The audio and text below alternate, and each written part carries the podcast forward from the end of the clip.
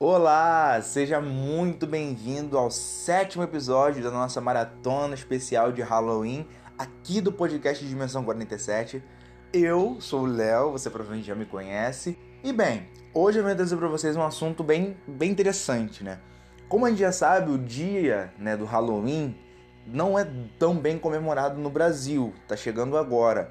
Mas em outros países, principalmente nos Estados Unidos, essa festa é muito, muito, muito grande. Inclusive, o Halloween é considerado a maior festa dos Estados Unidos, a maior comemoração.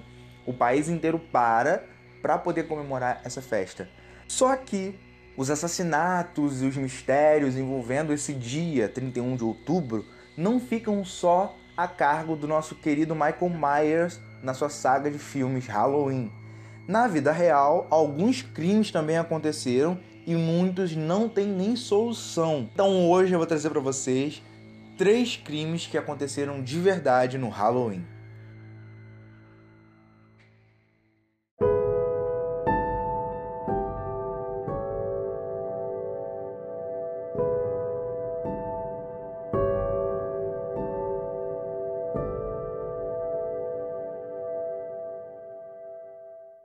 Primeiro caso que eu vou trazer aqui hoje é o caso da Sarah Gillespie McPherson. A Sarah era uma mulher que estava acompanhando os filhos no Halloween de 2012 durante a coleta de doces. É, ela e o marido estavam passando por um divórcio meio complicado, mas naquele Halloween eles tinham decidido que iam juntos acompanhar os filhos para pedir doces. Todavia, né, algumas horas depois, o corpo da Sarah foi encontrado na cidade de Juliet, em Tennessee. E aparentemente não tinha explicação nenhuma do porquê estava lá e por que ela havia sido morta lá. Ela havia sido baleada e o cadáver dela, o corpo dela, estava caído no banco de motorista de um carro num supermercado. Os investigadores acreditaram que a Sarah tinha ido até aquele supermercado para poder encontrar com alguém só que ninguém sabe quem foi essa pessoa até hoje, não tem vestígios, ninguém imagina quem pode ter sido essa pessoa que ela pode ter ido se encontrar. A minha maior suspeita no momento é que seja o marido, né, o ex-marido dela no caso, que eles estão no divórcio. Porque como já tem tantos problemas envolvendo o divórcio, muito provavelmente a relação deles não, não era uma relação legal, uma relação totalmente saudável. Então, muito provavelmente tinha muitos problemas, etc. E como muitas das vezes né, as pessoas não aceitam é, o divórcio, enfim, às vezes alguns crimes são cometidos por conta disso. Então, eu acredito, uma teoria, que talvez possa ter envolvimento do marido, mas nada foi é, nada foi confirmado pela polícia, pelo contrário, não tem suspeitos nenhum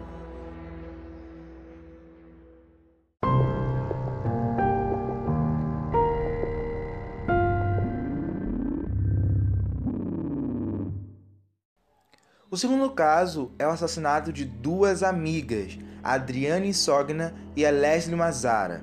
O ano era 2004 e durante o dia 31 de outubro, a passagem do dia 31 de outubro para o dia 1 do 11 daquele ano, as amigas Adriane, Leslie e Lauren estavam voltando para casa depois de terem distribuído doces.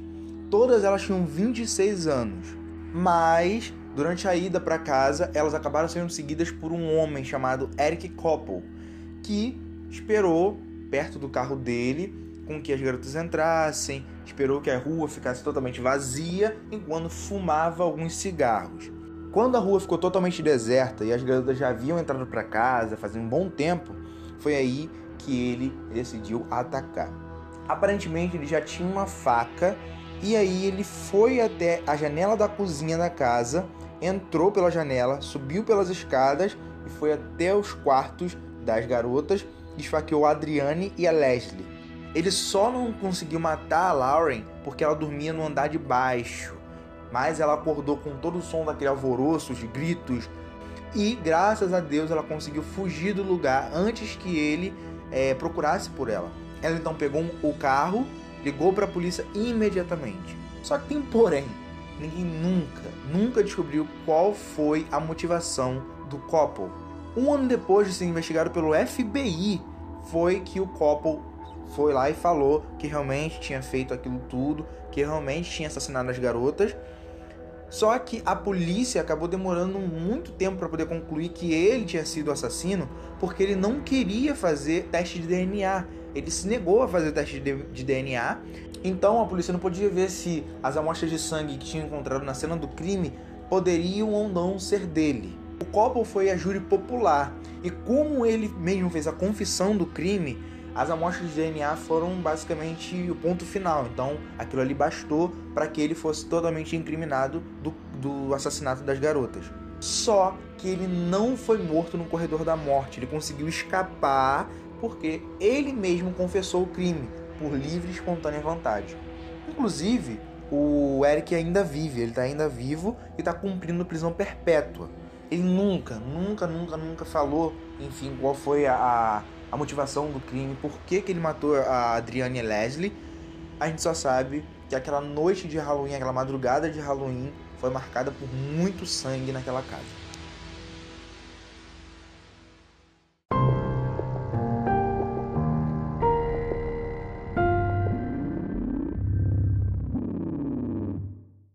No ano de 2009, durante a noite de Halloween, três adolescentes voltavam para suas casas depois de terem saído para pedir doces pela vizinhança. Isso é, é bem um, um, um, clichê, parece que é aquele filme clichê, né? Que todo filme de Halloween tem isso. Mas é porque realmente é isso que eles fazem na, na noite de Halloween. A maioria sai para pedir doces, principalmente as crianças e os adolescentes. Então, com essas três garotas, não foi diferente. É um detalhe que o nome delas não foi revelado, por isso eu só vou tratar ela como garotas ou jovens ou meninas. Não tem nome para poder falar, ok? E foi aí que elas foram sequestradas por um homem chamado Aaron Thomas. O Aaron garantiu que as meninas ficassem em silêncio e levou elas para um lugar onde ninguém veria eles e o que ele desejava fazer com elas. Era um lugar com bastante árvore, bastante mato, e lá ele abusou de duas das três garotas, abusou sexualmente de duas das três garotas. Quando ele estava se preparando para poder abusar a terceira, uma das garotas gritou, pediu por socorro e conseguiu assustar o, o sequestrador. O Aaron já tinha uma ficha muito, muito grande na polícia, dezenas de suspeitas envolvendo agressões sexuais desde 97, mas somente em 2012 foi que a polícia colocou na ficha dele também esse crime, esse estupro, né, que ele cometeu de duas garotas na noite de Halloween. Só depois, em 2012, foi que ele, enfim, quando ele confessou, foi que a polícia pôde incriminar ele, porque não estavam conseguindo provas de que havia sido Aaron o estuprador das garotas.